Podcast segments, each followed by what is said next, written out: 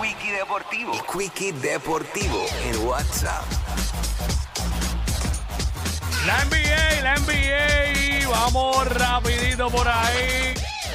Óyeme, anoche Golden State se ganó a Miami 123 a 110 eh, con nada más y nada menos que 33 puntos de Stephen Curry, 18 de Andrew Wiggins con 10 rebotes, 19 puntos de Clay Thompson y 10 de Draymond Green.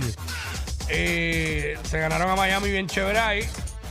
También Dallas terminó ganándose a Brooklyn 129 a 125 en overtime. Eh, por Dallas 41 para Luka Doncic, triple double, 14 asistencias, 11 rebotes. Eh, Oklahoma City se ganó a los Clippers 118 a 110 y Memphis se ganó a Sacramento. Esta noche hay bastantes juegos en calendario, pero hay dos juegos en televisión nacional, específicamente en ESPN. Los Pacers visitan a los Washington Wizards, 7 y media de la noche. 10 de la noche, los Pelicans visitan a los Phoenix Suns. ¿Cómo va el standing hasta ahora? En la Eastern Conference la domina Milwaukee 3 y 0. Cleveland 3 y 1, New York 3 y 1, Boston 3 y 1, Washington 3 y 1, Atlanta 3 y 1, Toronto 3 y 2 y Chicago 3 y 2 en octava posición.